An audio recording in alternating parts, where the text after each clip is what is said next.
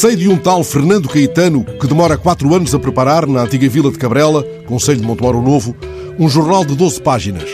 E então, também Vitalino Canas andou 40 anos a preparar-se para juiz do Tribunal Constitucional, criado pela revisão de A38.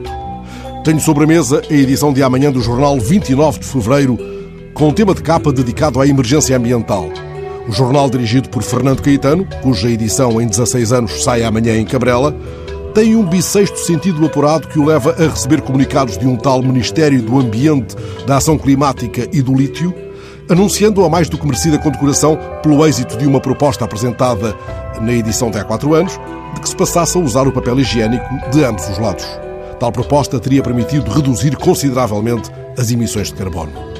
Que mais traz amanhã, o 29 de fevereiro, traz uma crónica de Mário Zambujal sobre um dia azarado, um ensaio de João Casquinho, saxofonista em progresso, que trata de saber se burro velho tem ou não andadura, noticiário sobre a vida local, com destaque para a reparação por subscrição pública do relógio da Torre da Igreja, autos pastoris e quadras populares assinadas por um tal Zé Laranjo.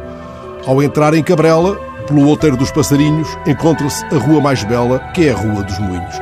E isso me dá pretexto para recomendar aos amantes de caminhadas os trilhos que conduzem aos moinhos do vento da Cabrela, por entre campos de cultivo e manchas de sobreiros e azinheiras, até ao Monte do Tinau ou pelas margens da Ribeira de Safira.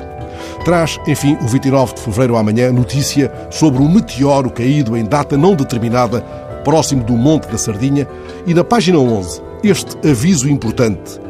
O fim do mundo que estava previsto por Nostradamus, a Santa da Ladeira e a taróloga Maia para o ano 2000 foi adiado para a data a anunciar no 29 de fevereiro. Mantenha-se informado, vá comprando o 29 de fevereiro.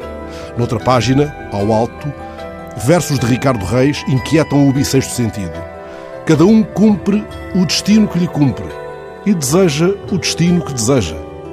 Nem cumpre o que deseja, nem deseja o que cumpre.